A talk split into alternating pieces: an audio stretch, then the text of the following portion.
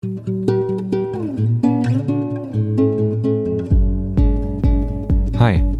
ich bin Oliver und das ist der Freihändig Podcast. Hallo und herzlich willkommen zu dieser Episode im Podcast. Schön, dass du wieder mit dabei bist. Ich habe heute Martin Klaassen zu Gast. Hallo Martin, schön, dass du da bist.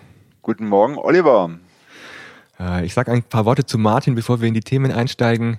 Wir haben schon eine Parallele entdeckt. Martin hat in Bamberg studiert. Äh, ich lebe aktuell in Bamberg und wir haben uns schon hier über die Stadt ausgetauscht und wie sie sich die letzten Jahre verändert hat.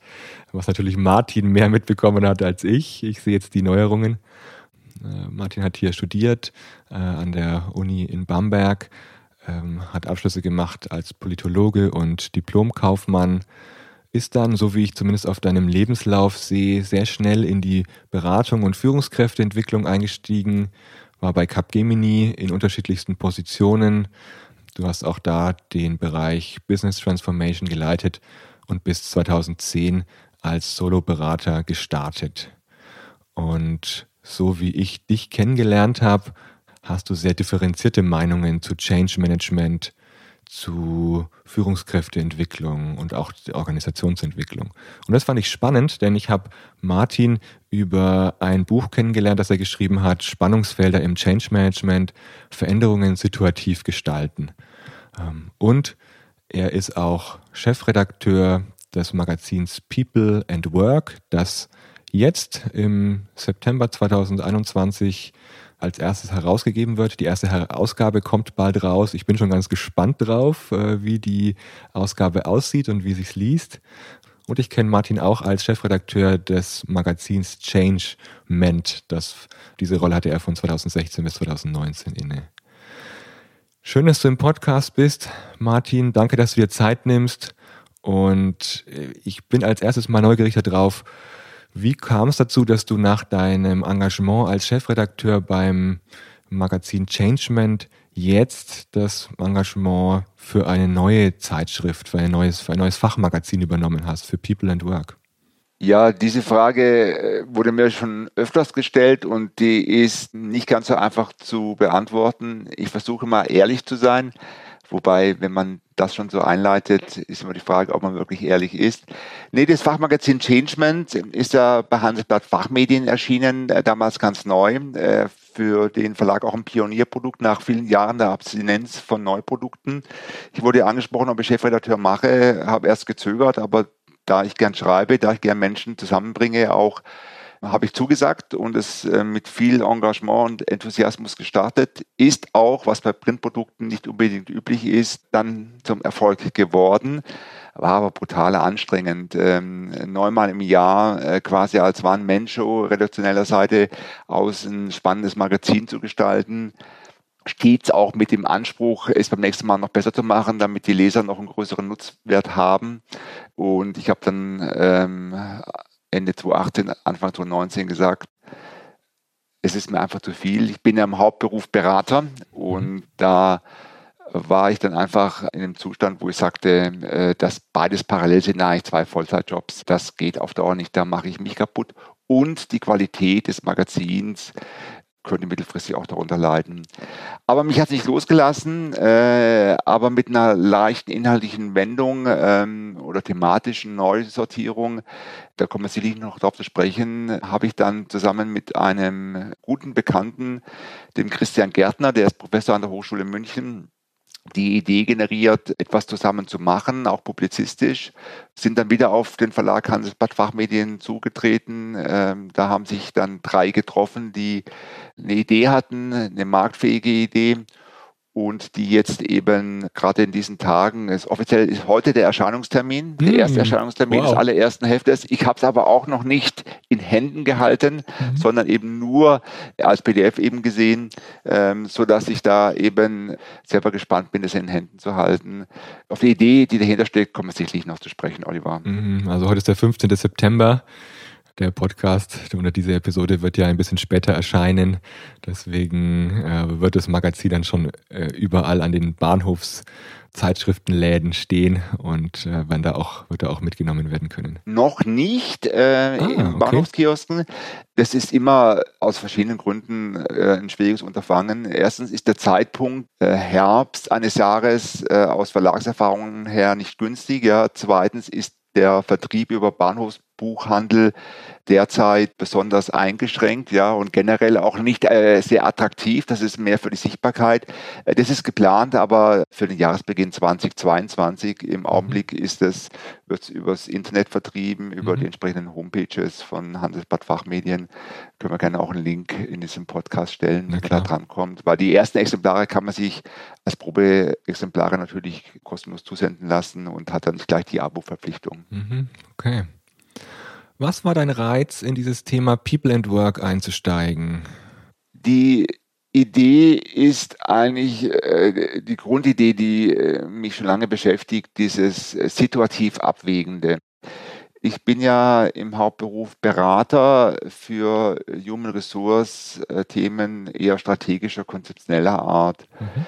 Äh, hier gibt es in der Szene einen Trend, den ich zunehmend kritisch sehe, dass man das Thema People, äh, was sehr, sehr wichtig ist, keine Frage, äh, zu wichtig nimmt, als ob es nichts anderes gäbe, mhm. als ob es keine Kunden gäbe, als ob es keine Eigner gäbe. Mhm. Und der Ausspruch, die Mitarbeiter sind die wichtigste mhm. Ressource, trifft eigentlich den Kern, weil neben der Ressource Mitarbeiter gibt es eben auch noch den Kundenkönig mhm. und den Eigner als vielleicht sogar Kaiser, äh, die eben bei Entscheidungen, die im Business anstehen, auch eine Rolle spielen. Mhm. Und das ist immer abzuwägen. Ja, einerseits äh, die äh, nicht nur aus humanistischen Motiven, philanthropischen Motiven herausgeprägte Freundlichkeit den Mitarbeitenden gegenüber, aber eben auch Business-Entscheidungen, die den Kunden und auch die Bottomline, also die Bilanz im Blick behalten, mhm. äh, nicht außen vor zu lassen. Also den Mensch bei der Arbeit mit allen auch Sachzwängen, die darin enthalten sind, im Blick zu behalten und da den Lesern, den Business Managern, die sich für People interessieren, aber eben auch andere Zielkonflikte zu lösen haben, etwas an die Hand zu geben, was diese Perspektive in ihrer ganzen schillernden Gestalt äh, immer wieder zum Thema hat. Äh, aber nicht eben diese Einseitigkeit, People, People, People, weil hier die HR-Szene oder auch die Szene der Organisationsentwickler inzwischen eine völlig einseitige Übersteigerung genommen hat, mhm. nach meinem Eindruck. Mhm.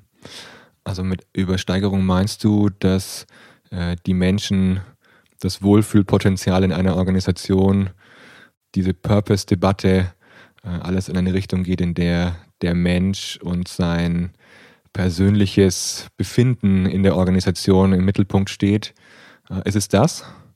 Genau. Daran ist ja nichts falsch, ja. Ich nenne es gern die heilige Dreifaltigkeit, ja. Einerseits äh, der vielbeschworene Sinn, Purpose, ja. Zweitens die ganzen Achtsamkeitsthemen. Äh, drittens das, was von der ähm, amerikanischen Professorin äh, die psychologische Sicherheit genannt wird. Das sind alles Ansprüche, die man heute haben kann und heute haben darf, aber eben eingebettet in ein marktwirtschaftliches Umfeld. Wir sind eben noch in diesem ökonomischen System des Kapitalismus, mhm. das eben äh, den Kunden und seine Bedürfnisse und auch seine Zahlungsbereitschaft und den Eigentümer mit seinen Gewinnbedürfnissen nicht ausblendet. Einerseits ist natürlich das Humanistische, das Normative, was darin steckt, pro People mehr als angemessen. Das mhm. teile ich im Grunde meines Herzens natürlich auch. Aber man darf dabei nicht vergessen, dass es andere Stakeholder in der Firma gibt, die, die bei Businessentscheidungen eben weiterhin eine Rolle, oftmals sogar die wichtigere Rolle spielen. Und da die Entscheidungen abzuwägen und situativ zu gestalten. Äh, darum geht es in diesem neuen Fachmagazin, auch noch meinem Buch. Mhm. Und nicht sich äh, voreilig einseitig für die Position People, People über alles auszusprechen. Mhm. Mir kommt da gerade schon ein Beispiel in den Sinn, den ich gleich nachher nochmal platzieren möchte. Das Beispiel, weil äh, ich ja auch als Berater immer wieder Anfragen bekomme zu unterschiedlichen ähm, Foki, die dann gesetzt werden von HR.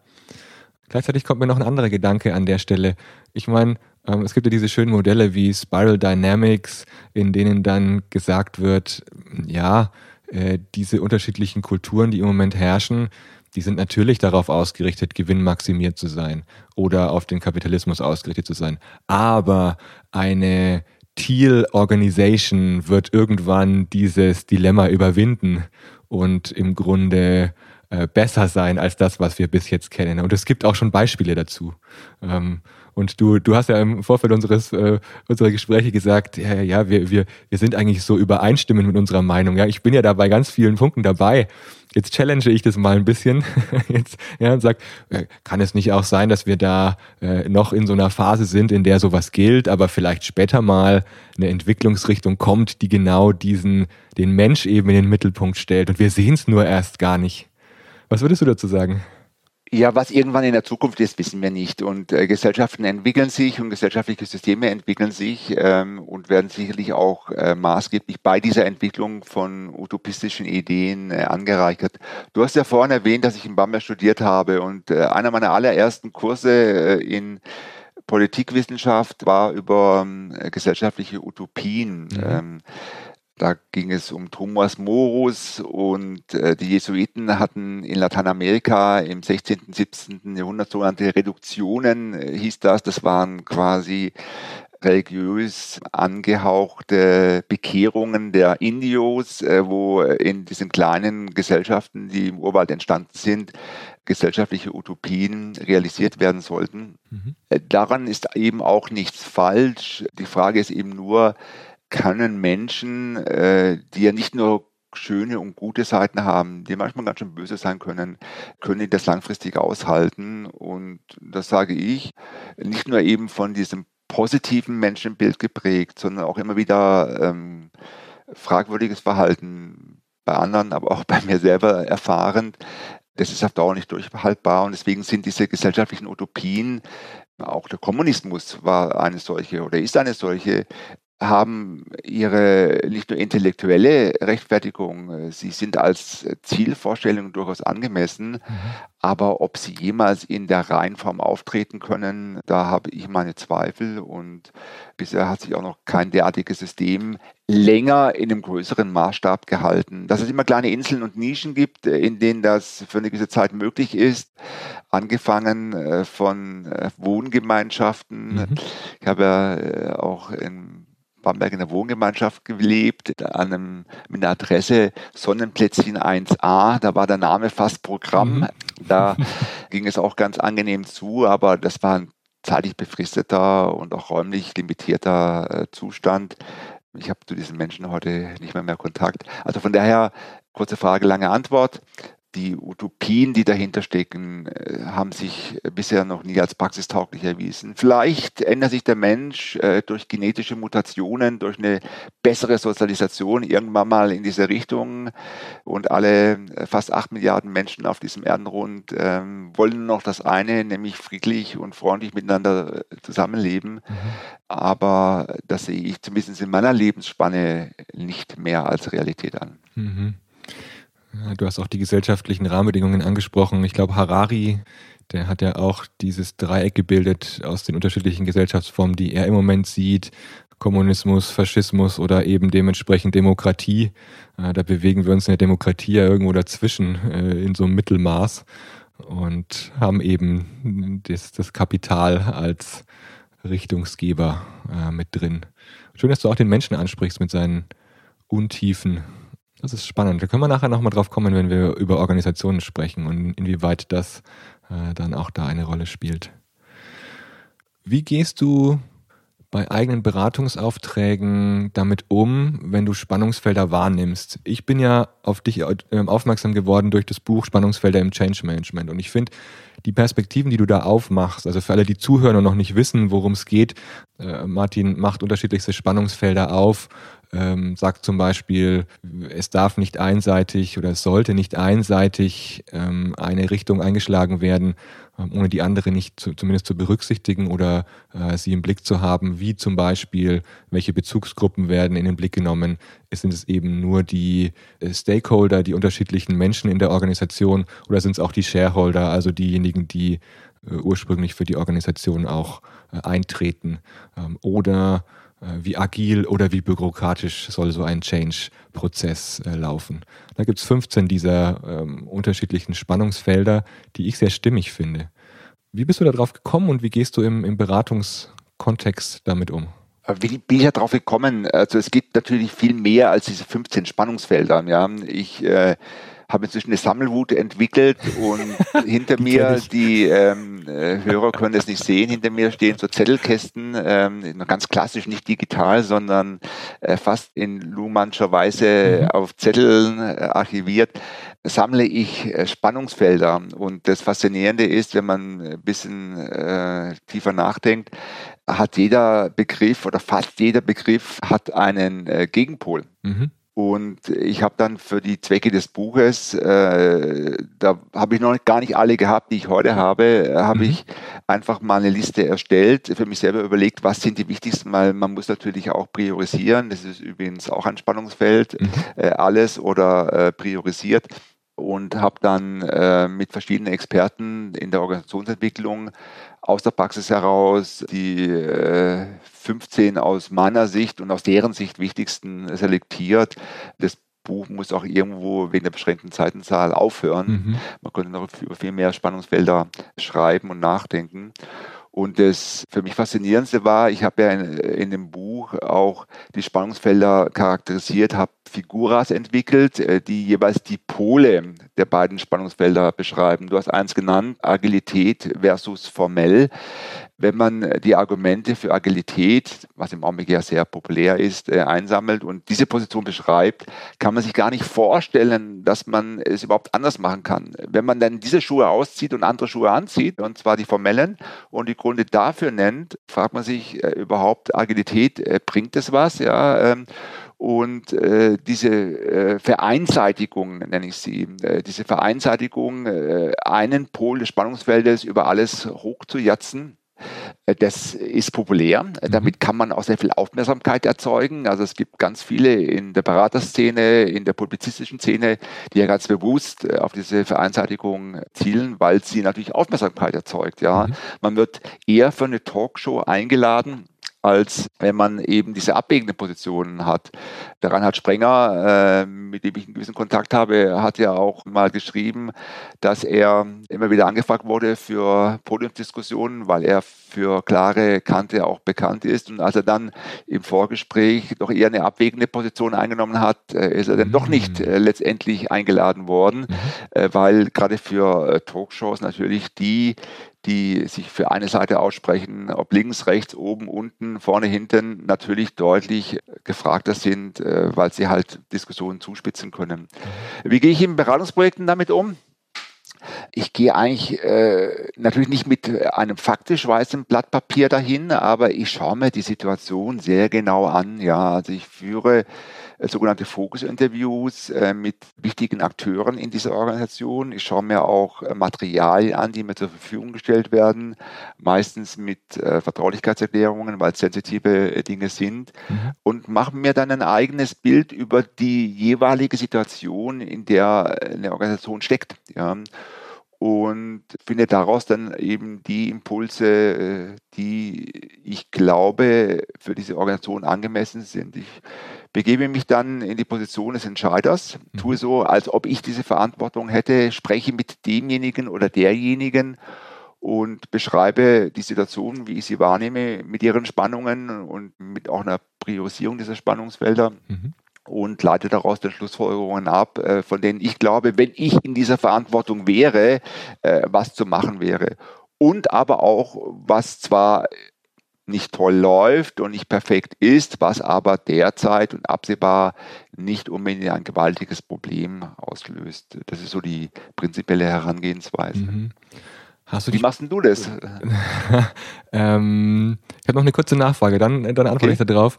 Hast du dich bei den Spannungsfeldern auch an dem Entwicklungsdreieck oder dem Wertequadrat von Schulz von Thun orientiert? Also es klingt mir sehr danach, weil du ja auch gesagt hast, jeder, jeder Pol hat auch einen Gegenpol. Bei Schulz von Thun gibt es ja auch das Wertequadrat mit dem, mit der Tugend und der Schwestertugend, die dann auch in die Übertreibung gehen, äh, äh, abrutschen kann.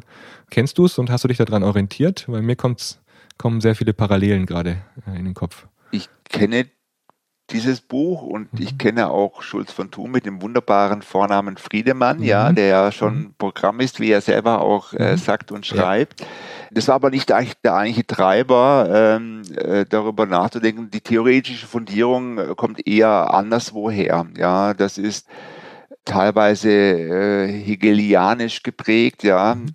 Der hat ja auch in Bamberg eine Zeit lang gelebt, äh, als Her Herausgeber der Bamberger Zeitung vor über 200 Jahren. Ja, ein anderer Denker, der sich da aktuell sehr stark businessmäßig beschäftigt, ist der Kanadier äh, Roger Martin, der das Buch äh, The Opposable Mindset beschrieben hat. Mhm.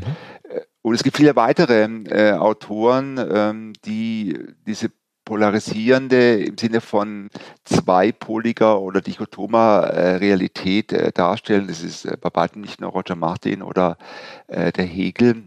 Äh, gerade auch die, äh, der Hegel, dem ja häufig diese Trias zugeschrieben wird, These, Antithese, Synthese mhm. als Lösung auf einer höheren Ebene, hat sich eigentlich ziemlich despektierlich über dieses, diese simple Denklogik geäußert. Und wenn man da äh, tiefer einsteigt, oder mhm. zumindest äh, glaube ich da etwas nachgegangen äh, zu sein, dann sagt Hegel ziemlich deutlich, dass es eigentlich sehr, sehr schwierig ist, so Spannungsfelder auf eine höhere Ebene zu heben und die zu lösen. Äh, wenn wir wieder bei dem Spannungsfeld Agilität, äh, Formalität sind, was ist da die höhere Ebene? Mhm. Der Handlungsraum ist irgendwo auf dem Spannungsfeld, auf den Polen dazwischen, äh, ziemlich viel agil oder ziemlich viel formal, mal so, mal so. Wobei ich Hegel, äh, der ja extrem schwer zu lesen ist, also mhm. ähm, nicht behaupten würde, den äh, mehr als nur ansatzweise verstanden zu haben, mhm. wenn überhaupt, ja. Mhm. Hard stuff to read. Mhm. Ja. ja Aber du wolltest sagen, wie du da herangehst, Oliver. Ich, ich kann ja nur, ich bin bei dir, ich bin bei Hegel auch nicht weit gekommen. Und äh, wie gehe ich daran? Also im Grunde ähnlich, nur beim Lesen deines Buches habe ich, hab ich nochmal eine, eine, einen Schwerpunkt entdeckt bei mir, den ich reflektiert habe. Also bei mir ist es so, oft gibt es ja ein oder zwei Auftragsklärungsgespräche, bei denen ich mir einen Eindruck ähm, verschaffe und äh, erstmal einen Überblick gewinne über die Situation. Und für mich ist es so, ich habe da sowohl dein Modell mit den unterschiedlichsten Spannungsfeldern im Blick, und reflektiere anhand solcher Modelle auch, äh, in welche Pole driftet eine Organisation ab oder ist, ist ein, wo, ist, wo gibt es einen bestimmten Schwer, eine Schwerpunktsetzung, bewusst oder unbewusst? Hm, ich habe auch vom Klaus Eidenschink das Modell von ihm, von seiner Organisationsdynamik im Kopf. Der orientiert sich stark an Luhmann und hat da eben die zeitliche, soziale und räumliche Dimension in dem Modell verortet, so dass er, dass da auch unterschiedlichste, ähm, auch dichotome äh, Zweiwertigkeiten gibt, die er aufmacht. Und äh, auf die Art und Weise äh, schaue ich mir erstmal die Organisation an, bin auch gespannt. Also manchmal gehe ich noch mit weiteren Akteuren ins Gespräch, manchmal auch nicht. Das kommt auf die Situation drauf an. Und dann geht es mir ähnlich wie dir und ich habe in letzter Zeit gemerkt, äh, ich versetze mich in die Situation des Entscheiders bzw. der Organisation hinein, spiegle meine Sichtweise wieder und gleichzeitig hatte ich den Schwerpunkt, dass ich mir immer wieder dachte, naja, wenn irgendwo ein Schwerpunkt sehr stark pointiert ist in eine Richtung, dann braucht es auf jeden Fall irgendeine Art von Gegenpol, um eine Balance herzustellen. Und ich habe mir ist aufgefallen durch das Durchlesen deines Buches, das muss gar nicht so sein. Es gibt verschiedene Art und Weisen, wie man damit umgehen kann. Das ist ja etwas, was oft im, im, auch in Beraterausbildungen propagiert wird, dass man bewusst den Gegenpol einnimmt, auch äh, wenn jetzt zum Beispiel ganz viel Harmonie herrscht, dass man eher konfrontiert ähm, oder andersrum, um bewusst eine, eine Gegendynamik auszulösen, um die Organisation oder auch das Gegenüber aus so einer, so einer Schwerpunktsetzung rauszuholen. Und jetzt da habe ich gemerkt, muss gar nicht sein. Es ist eher spannend, es dann gemeinsam zu reflektieren und zu überlegen, ist es funktional oder nicht. Das war nochmal ein Lernschritt, den ich hatte, wie ich dein Buch gelesen habe. Vielen Dank dafür. Es ist immer schön zu hören, dass äh, Bücher, die ja aus verschiedenen Gründen geschrieben werden, Lerneffekte auslösen. Das ist sicherlich nicht das unwichtigste Motiv. Mhm. Ja. Man kann aber mit diesem abwägenden Herangehen auch auf die Nase fallen. Ich will mal ein, ein Projektbeispiel schildern, äh, kurz und äh, mhm. anonym. Mhm. Das ist mir erst unlängst passiert. Organisation nenne ich nicht, ist aus dem Bereich der Finanzindustrie, mhm. sehr speziell vom Geschäftsmodell her und kulturell würde ich sagen, nicht unbedingt sehr modern unterwegs. Mhm. Dort wurde in der Eigendiagnose das Thema Unternehmenskultur als ein Kernproblem identifiziert. Mhm. Und äh, das ist sicherlich nie falsch, weil die Unternehmenskultur ist nie perfekt. Von daher, wenn man in die Diagnose hineingeht und sagt, äh, an der Kultur hapert es, hat man immer zumindest eine gewisse äh, Begründung und Rechtfertigung. Und es wurde aber nicht nur die Diagnose geliefert, die Kultur muss verbessert werden, sondern wurde auch gleich eine Therapie entwickelt. Wir brauchen ein Führungsleitbild. Mhm. Äh, mm, und äh, dann wurden äh, diverse, dann wurden äh, diverse äh, Berater eingeladen, hier zu unterstützen. Ähm, und ich hatte in dem äh, ersten Gesprächen eben angedeutet, dass ich, bevor ich in die Lösung Führungsleitbild hineingehe, dass ich da durchaus mir noch ein eigenes Bild von der Organisation, ihrer Situation, der Kultur und so weiter schaffen möchte, um eben von der Diagnostik zu einer aus meiner Sicht stimmigen Therapie zu kommen. Und die nicht unbedingt Führungsleitbild heißt, weil ich habe in meiner äh, nicht gerade kurzen Beraterhistorie noch selten ein Führungsleitbild äh, reüssieren sehen. Mhm. Ja, das mhm. war immer schön formuliert, auf bunten Postern in großen Buchstaben, aber richtig ernst genommen äh, hat das kaum jemand, äh, zumindest nach einer gewissen äh, Lebenszeit. Mhm. Der Prozess als solcher, Erstellung eines Führungsleitbildes, will ich nicht kleinreden, aber was dann herauskommt, ist meistens nicht besonders kulturprägend gewesen, vor allem wenn das Performance Management nicht daraufhin mhm. harmonisiert wurde. Mhm. Wurde abgelehnt vom Kunden oder vom potenziellen Kunden äh, mit dem Motto, ähm, wir haben eigentlich schon genügend äh, über uns selber nachgedacht. Es braucht nicht noch äh, eine Sicht von außen. Die würde sogar eher stören. Man will gleich loslegen, weil man sei äh, zu lange im Verzug mhm. und man wolle eben mit dem Führungsleitbild starten. Und bin überzeugt, es gibt einen Kollegen aus unserem Beratermarkt, mhm, der bestimmt. bereitwillig hier aktiv ist und denen jetzt ein Führungsleitbild entwickelt. Ja, mein Ansatz wäre das nicht, weil ich die Organisation ja wirklich weiterbringen möchte mhm. mit etwas, von dem ich glaube, dass es die Organisation weiterbringt und nicht, weil die Organisation sagt, wir brauchen jetzt ein Führungsleitbild, weil es andere auch haben. Mhm. Ich kann total gut anschließen. Mir geht es auch so. Ich habe vor kurzem eine Anfrage bekommen zum Thema Kulturentwicklung. Da war der Fokus auch schon gesetzt, nämlich wir brauchen in einem bestimmten Bereich eines Konzerns ähm, nämlich mehr unternehmerische ja, Initiative der Mitarbeiter. Also die sollen selbstständiger arbeiten, mehr Verantwortung übernehmen, mehr Entscheidungen treffen. Ähm, alles in diese Richtung.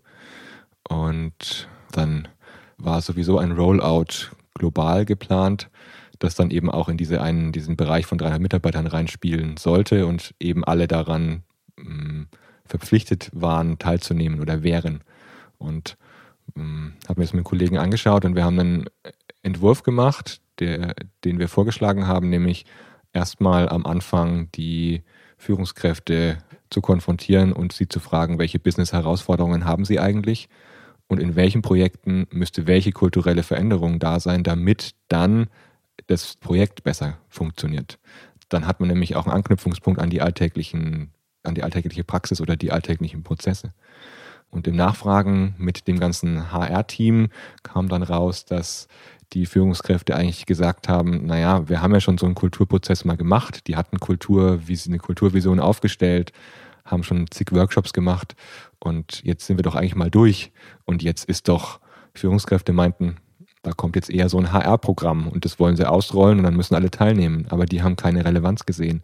So eine Kulturentwicklung fernab von Business-Realität eigentlich stattfinden zu lassen.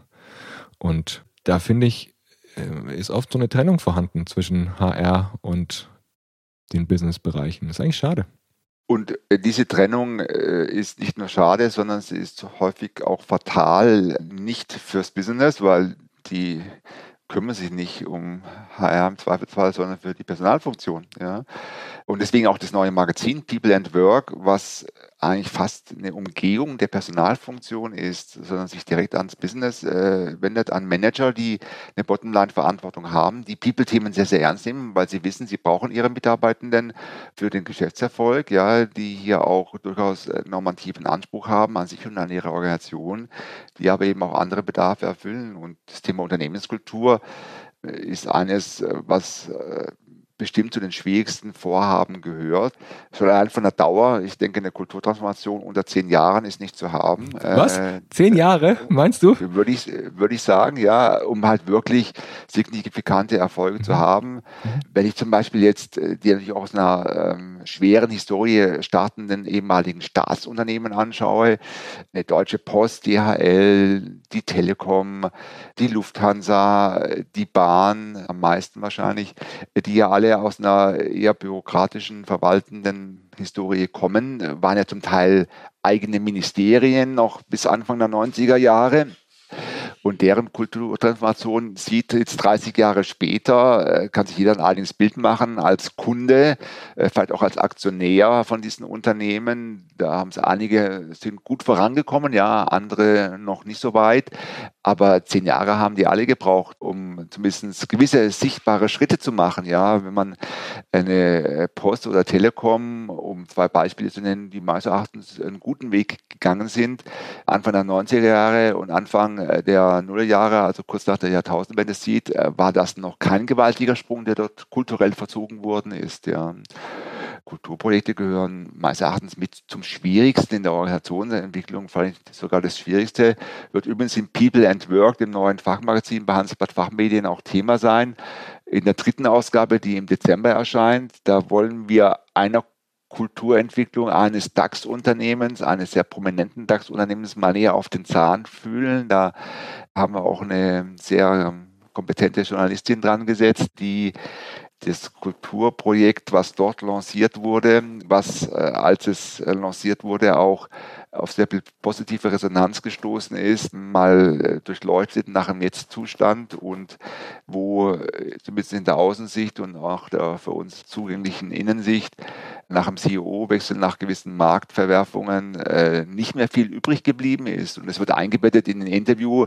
mit der Professorin Sonja Sackmann, die ja eines der äh, wesentlichen Bücher deutschsprachiger Feder zum Thema Unternehmenskultur geschrieben hat, wo wir den Erfolgsfaktoren von solchen Projekten auf den Zahn fühlen wird, das Interview hat noch nicht stattgefunden, aber ich kenne die Frau Sackmann ganz gut, mhm. äh, auch eine der Botschaften sein. Äh, zehn Jahre sind eigentlich mhm. äh, wenn man startet, erscheint ja einem lang. Wenn man zurückblickt, äh, sagt man, ja, das braucht man eigentlich schon, um mhm. ein Unternehmen voranzubringen. Das gilt jetzt nicht für, für Startups oder neu gegründete Unternehmen, die haben natürlich eine höhere Dynamik, ja, aber für etablierte Organisationen, für Konzerne äh, braucht es äh, sehr viel Zeit mhm. und auch die Bereitschaft, Rückschläge einzustecken und dann wieder einen neuen Schwung zu nehmen. Mhm. Ein befreundeter Unternehmer von mir, der hat mal gemeint, dass er für seine Unternehmensentwicklung immer dachte, er bräuchte ein bis zwei Jahre für etwas. Und im Nachhinein, also derjenige ist jetzt in Rente gegangen, hat er feststellen müssen, dass er immer noch eine Null dran rechnen musste. Finde ich, passt wunderbar für dein Beispiel mit den zehn Jahren der Kulturentwicklung. Es ist natürlich auch interessant, wenn man das für interne Prozesse hernimmt oder für Akteure, die wenn ich an, an Führungskräfte denke, die sind ja meistens vielleicht drei Jahre auf ihrer Position. Wenn sie gut sind, dann wechseln sie in die nächste oder vielleicht vier Jahre. Und dann haben sie die nächste Aufgabe und kriegen den nächsthöheren, die nächste, nächsthöhere Verantwortung. Und auch, also ich möchte es nur mal so ein bisschen kritisch drauf beleuchten, diese zehn Jahre, ja, weil es wird ja in immer kürzeren Zyklen gedacht. Gerade wenn man jetzt in Corona als, als Kontext nimmt, ähm, planen die Firmen ja jetzt ein Quartal oder ein Jahr voraus. Klar, geschäftlich noch mal ein bisschen weiter, aber die Reaktionszeiten werden ja immer kürzer, auf die reagiert werden muss. Wie lässt sich, wie lassen sich zehn Jahre durchhalten mit sowas? Äh, die lassen sich nicht mal äh, nicht durchhalten, die lassen sich nicht mal verkaufen. Ja, ja Wenn eben. ich jetzt zu irgendeiner Organisation gehen würde und sage, wir beginnen jetzt eine ähm, Kulturtransformation und hinterher ist alles besser und hinterher ist in zehn Jahren, äh, da werden alle abwinken. Natürlich müssen solche Projekte, Stichwort Quick Wins, äh, Low-Hanging Fruits, äh, müssen natürlich ähm, äh, kürzer äh, anberaumt werden, wenn es überhaupt Kulturtransformationsprojekte gibt, ja, äh, weil die sind ja nicht irgendwann fertig, weil wenn man äh, dann angeblich fertig ist, äh, hat sich die Welt weitergedreht und mhm. Äh, man muss die nächste, nächste Welle angehen, ja, die nächste S-Kurve steht dann vor der Tür oder ist schon längst ähm, relevant.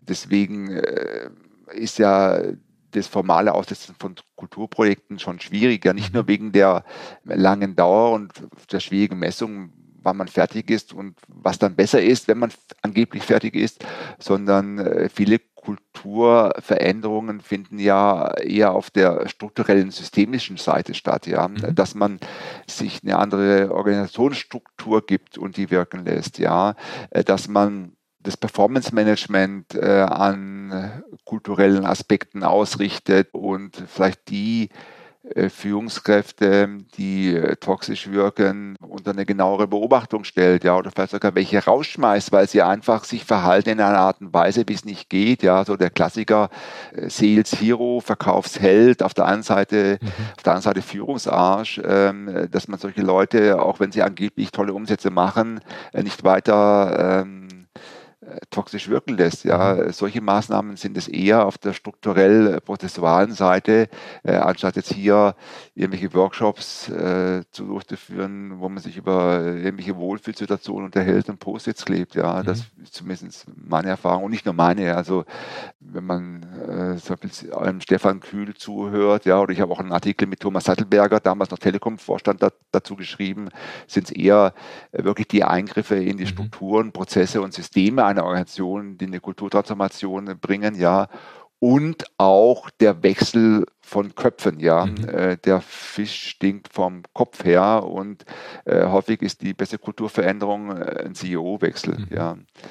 In dem Beispiel, was wir in People and Work bringen, ist es aber gerade wahrscheinlich andersrum. Da ist der CEO-Wechsel wahrscheinlich eher nachteilig für die Unternehmenskultur. Oh, ja, das kann ja auch ja. stattfinden, natürlich, klar. Ja. Äh, das weiß man ja auch meistens vorher nicht, ähm, inwieweit sich dann so ein Wechsel auswirkt auf die positive oder negative Seite.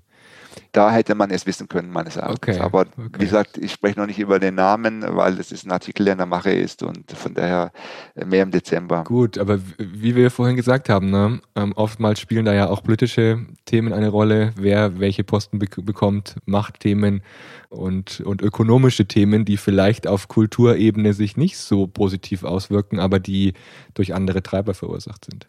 Ja, aber ich kann da auch von einem Beispiel erzählen. Äh, das ist äh, auch wieder anonymisiert. Das ist ein Dienstleistungsunternehmen, was eben sehr stark auch von der Qualität der Leute lebt, wie jedes Dienstleistungsunternehmen, dass äh, die eben da mitarbeiten mhm. und wo aber der Erfolg, die Karriere sehr stark von Verkaufserfolgen, nämlich dieser Dienstleistung geprägt ist. Und dort haben wir zusammen mit dem Vorstand ähm, das Performance Management neu aufgestellt, in dem eben nicht nur die Verkaufserfolge zum Maßstab wurden, sondern auch das Verhalten der Führungskräfte. Und äh, da wurden einige Akteure aussortiert, weil sie sich wirklich in einer toxischen Art und Weise verhalten haben. Das ging von ganz schlimmem Sexual Harassment, ja, als auch anderen Verhaltensweisen, die einfach ein No-Go darstellen und die bisher immer durchgewunken wurden, wo man nicht genauer hingesehen hat, weil angeblich eben der Bereich ökonomisch profitabel ist. Ja. Mhm. Jetzt sind die draußen, die Verkaufszahlen sind besser. Ja, mhm, äh, also von daher, das ist ein Paradebeispiel, äh, wo man wirklich äh, nicht nur den Output, sondern auch die Verhaltensdimension zum Maßstab im Performance Management gemacht hat dann aber auch konsequent angewendet hat oder sagen wir so weitgehend äh, konsequent angewendet hat. Ja, einer der Vorstände hätte auch aussortiert werden sollen, da hat man nicht angesetzt, aus politischen Gründen heraus. Aber auf der zweiten und dritten Führungsebene wurde eben im Performance Management über die Jahre, das läuft schon einige Zeit, äh, wirklich auch nach normativen Kriterien ausgesiebt und die Performance des Unternehmens ist gewachsen, ja. Ganz abgesehen von der Mitarbeiterzufriedenheit, die okay. Äh, sogar fast halbjährlich gemessen wurde. Mhm. Äh, das ist ein Paradebeispiel. Was mir zeigt, dass eben eher über solche Maßnahmen äh, als über jetzt große Workshops oder Leitbilddiskussionen Kultur äh, verändert werden kann in die Richtung, in die man es haben möchte. Mhm, ja. Spannend. Ich wollte gerade schon nachfragen, wie es auf Kulturebene aussieht, aber da ist ja eine Mitarbeiterzufriedenheit zumindest ein Ansatzpunkt, um sowas zu messen. Wie gehst du vor, um Kultur greifbar zu machen? Also, ich meine, äh, es gibt ja viele Methoden, die sind sehr intuitiv, dann werden Bilder gemalt oder Wortwolken gebastelt mit irgendwelchen Wertworten da drin, also Werten, die, die dann da drin stehen, wie absolute Vertraulichkeit oder Vertrauen oder ah, ich, ich, ich, ich stöpsel, stöpsel gerade was zusammen, ja, weil das sind so Begriffe, die mir immer nichts sagen, die, die alles und nichts sagen, äh, die da drin stehen. Wie gehst du vor, wenn du Kultur greifbar machen willst? Ist es auch etwas, was äh, wahrscheinlich über das reine Miteinander hinausgeht, oder? Ja, äh, Kultur hat viele Facetten und es gibt ja da ganz gute Analyseinstrumente, gerade die vorher angesprochene äh, Sonja Sackmann, Professorin, bis vor kurzem inzwischen emeritiert seit Anfang des Jahres, ähm, hat darüber ein gutes Buch geschrieben, über die verschiedenen kulturdiagnostischen Instrumente, die es gibt. Ja, die sind mehr oder weniger aufwendig, äh, bieten aber ein ganz seriöses Bild äh, über den kulturellen Status, auch im Vergleich mit anderen Unternehmen, äh, weil ja auch verschiedene Organisationen in unterschiedlichen Märkten nicht unbedingt die gleiche Kultur haben müssen. Ja, es gibt ja nicht die Top-Kultur. Ja, ein Unternehmen im Dienstleistungsbereich vielleicht eine andere Organisationskultur haben müssen als eine Verwaltung in sensitiven Bereichen und wiederum eine andere als ein Automobilkonzern oder ein Handelsunternehmen. Von daher gibt es jetzt nicht die Idealkultur, sondern es muss immer auch zum Markt und zu den Menschen passen.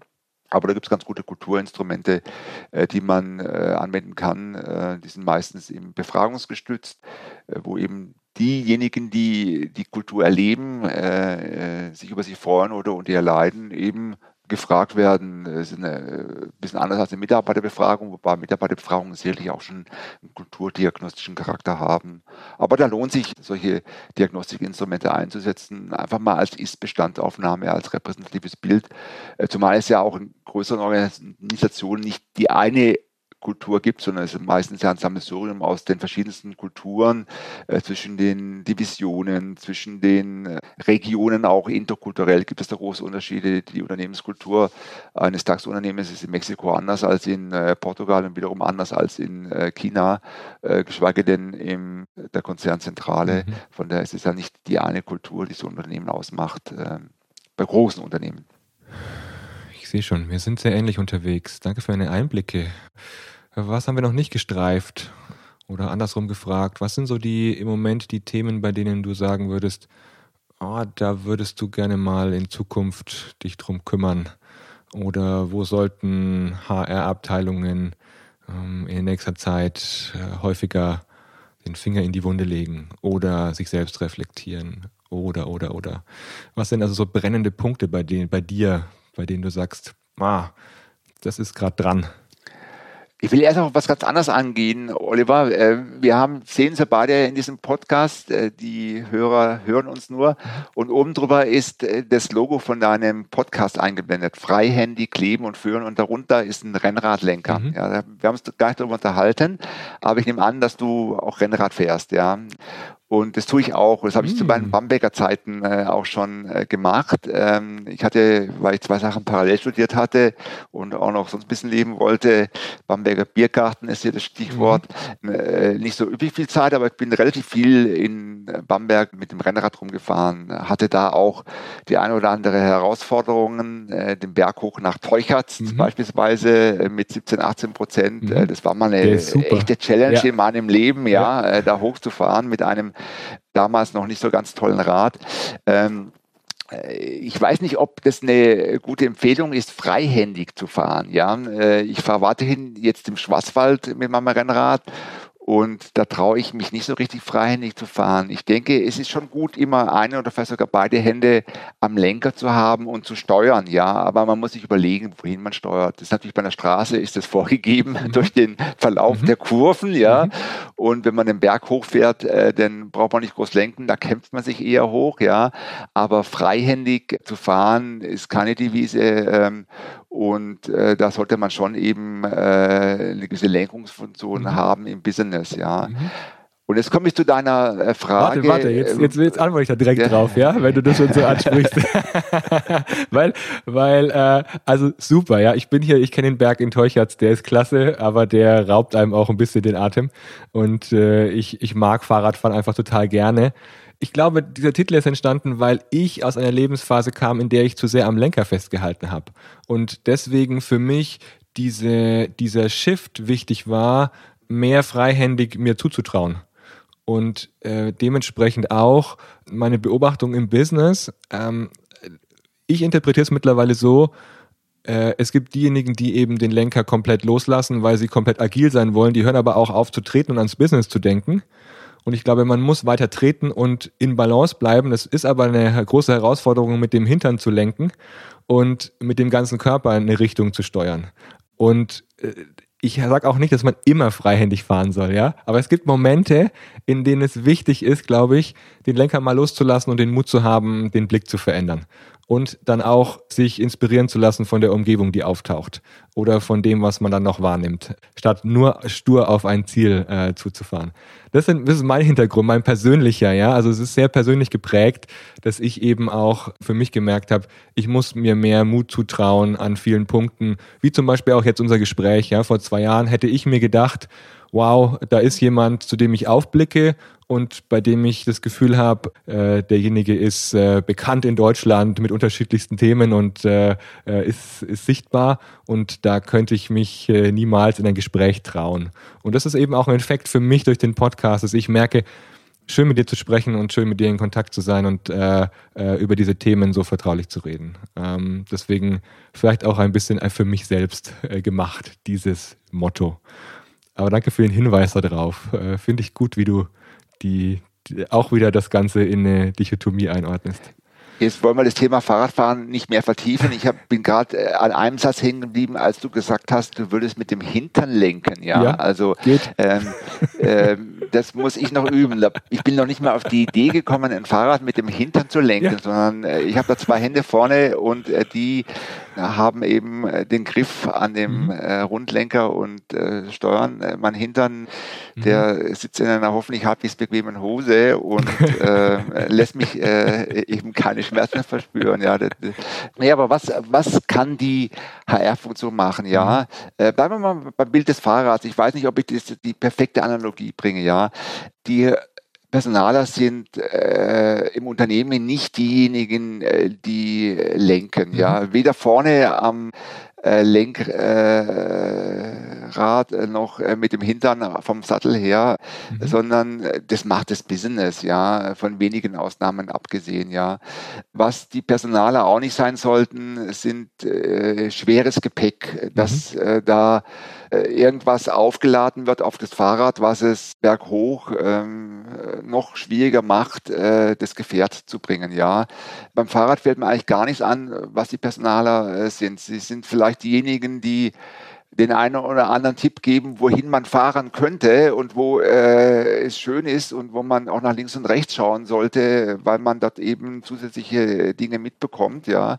Aber äh, sie haben eher diese unterstützende Funktion, ja. Mhm. Ich war jetzt kürzlich äh, Speaker auf dem BPM-Kongress, also dem Personalmanagement-Kongress des Bundesverbands der Personalmanager der war in Berlin, ich war nur virtuell dabei mhm. äh, als Speaker äh, und habe mir auch einige der Vorträge angehört.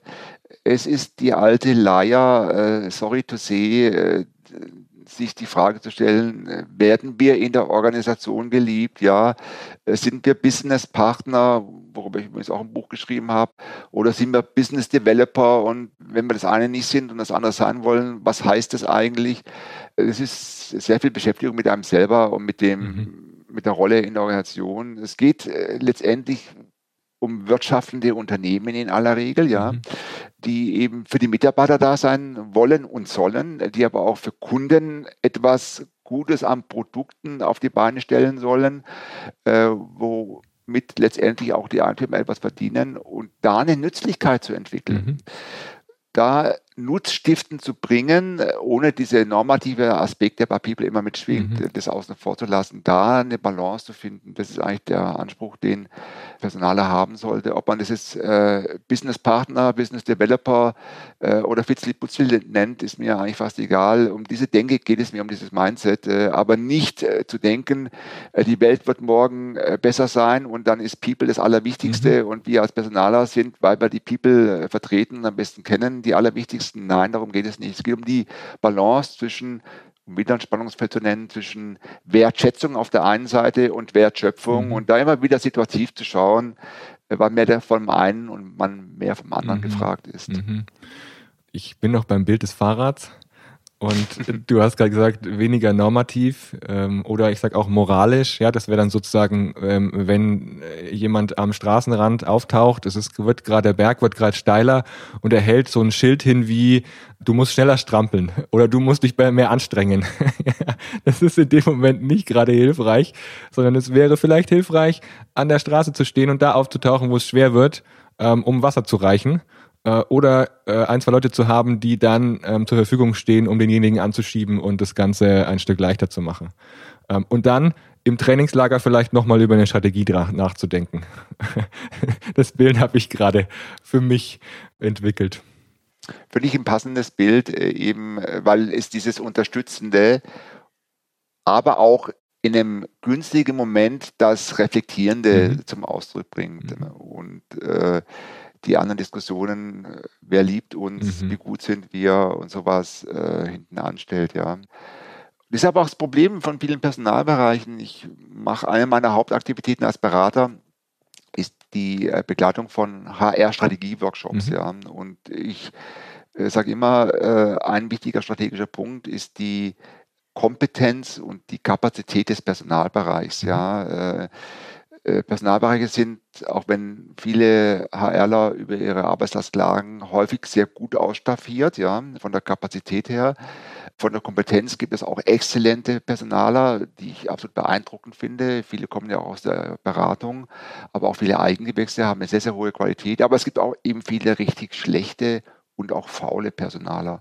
Und da ist es Aufgabe eigentlich der HR-Verantwortlichen, der Gesamtverantwortlichen, auch zu schauen, dass die Qualität des Personalbereiches besser wird. Und das heißt auch, sich vom einen oder anderen Kollegen, Kollegin zu trennen, weil das Image der Personalfunktion ist weiterhin nicht überragend und wird auch stark von solchen Akteuren geprägt, die eben zur Last fallen und die eben nicht am Berg stehen und äh, motivierend etwas rufen oder sogar was unterstützend mitwirken oder die irgendeine gute Idee haben, wie das Business besser gemacht werden kann, sondern die einfach nur zur Last fallen. Und das ist eben äh, nicht einfach, weil es denn ins Menschliche hineingeht und Teil auch um Schicksale hineingeht, ja. Aber es ist wie bei einer Fußballmannschaft, ja. Wenn ich keine guten Spieler habe, werde ich nicht äh, aufsteigen, sondern eher absteigen. Das heißt, wenn es dann, jetzt komme ich auf den Bogen zum Anfang, da hast du ja auch die Untiefen der Menschen angesprochen oder die Schattenseiten, die wir Menschen einfach auch haben. Das heißt, wenn solche Schattenseiten auch auftauchen, dann bist du da sehr konsequent in dem, was du sagst. Also dann eher auch austauschen, strukturell verändern, ähm, um auf die Art und Weise Veränderungen zu schaffen. Da hast du eine klare Linie, oder? Ja, eben nicht strukturell verändern, das auch, sondern auch personell verändern. Mhm. Also äh, ich äh, gebe gerne meinen Senf dazu und da geht es auch um die von mir wahrgenommene Qualität mhm. einzelner Akteure. Äh, da gebe ich mein Bild schon auch zum Ausdruck. Das ist jetzt kein äh, formales, umfassendes Assessment, aber meine Einschätzung, welche Akteure die Personalfunktion damit das Unternehmen weiterbringen. Mhm und welche eher negativ wirken für den Bereich, äh, der sich um Menschen kümmert. Und ähm, ob es immer umgesetzt wird, ist die andere Frage. Als Natürlich. Berater hat man es ja leicht, hier zu sagen, Klar. Meier ist gut, äh, Schulze ist schlecht, ja, weil, weil, weil, weil. Das ist natürlich schon immer begründet und deckt sich auch meistens ja mit der Einschätzung der, der Verantwortlichen. Der Schritt, dann Maßnahmen zu ergreifen, die ja nicht unbedingt immer gleich die Entlassung sind. Das sind zum Teil ja auch andere Einsatzmöglichkeiten, das sind zum Teil auch Weiterentwicklungsmöglichkeiten. Aber manchmal ist es auch gut, äh, sich vom einen oder der anderen zu trennen, weil es äh, negative Effekte hat vom Image her und auch häufig eine negative Energie in die Organisation bringt. Es geht ja nicht nur um die Qualität, sondern auch die Frage, wie wirkt das äh, System Personal zusammen, ja, und da gibt es immer äh, Hahnenkämpfe und Zickenkriege. Mhm. Das ist bei Personalern besonders stark ausgeprägt. Äh, Kenne ich sonst nur eigentlich aus dem Marketingbereich oder dem, dem PR-Bereich. Da menschelt es auch besonders stark, nach meiner Erfahrung, stärker als in der Produktion oder in der Logistik. Beispielsweise äh, da eben auch zu schauen, wie wirkt das System Personalbereich und was sind doch unterstützende Akteure und was sind die äh, Querulanten, die einfach eine negative Energie in die Organisation bringen, so gut sie auch sein mögen, ja, äh, fachlich. Auch da gibt es gegebenenfalls äh, Handlungsbedarf. Danke für deine klare Linie, Martin. Ähm, ich bin dabei, jetzt den Bogen zu schließen für unser Gespräch. Gibt es noch was, was wir nicht angesprochen haben, was du noch platzieren möchtest oder äh, welche Botschaft ist dir noch wichtig zum Schluss? Äh, ganz, ganz viel äh, haben wir nicht angesprochen, ja, weil wir haben äh, die Probleme der Welt heute nicht gelöst. Mhm. Oh, war ja eigentlich unser Anspruch, äh, war unser Anspruch, genau, ja. Ich bin ja am Schluss relativ klar geworden, ja, mhm. aber äh, mir ist wichtig zu sagen, das ist die Endposition, ja. Ähm, äh, mir hat mal ein Lehrer äh, in der Schule gesagt, lange ist her, eine der wenigen Sachen, die ich nicht vergessen habe, erst denken, dann handeln, ja. Mhm.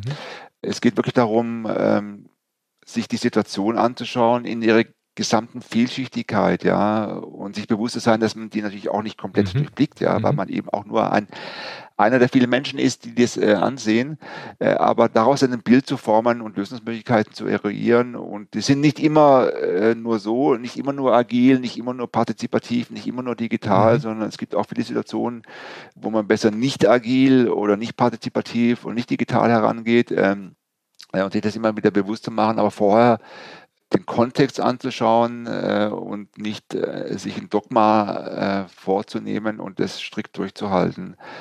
Wenn man dann aber die Situation angeschaut hat und glaubt zu wissen, was der richtige Weg ist, dann muss man auch entsprechend konsequent sein mhm. und auch da dann klar sein in seinen Aussagen, aber auch in seinen Maßnahmen. Das ist so mhm. die, das Fazit, was ich gerne ziehen würde. Aber wie gesagt, äh, alle Probleme der Welt haben wir nicht gelöst und daran arbeiten wir. Und deswegen ist es auch gut, weil sonst es unsere Profession ja nicht weiterhin. Mhm, das stimmt. Letzte Frage. Welches Buch hat dich in letzter Zeit inspiriert? Welchen Buchtipp möchtest du weitergeben? Oh, das überrascht mich jetzt kalt. Ja. Ähm, äh, da äh, ich lese ja ganz viele Bücher. Mhm. Ähm, das ist, welches hat mich da am meisten fasziniert? Das ist, äh, das ist jetzt ein bisschen auch eine taktische Frage, die ich dann nennen äh, kann.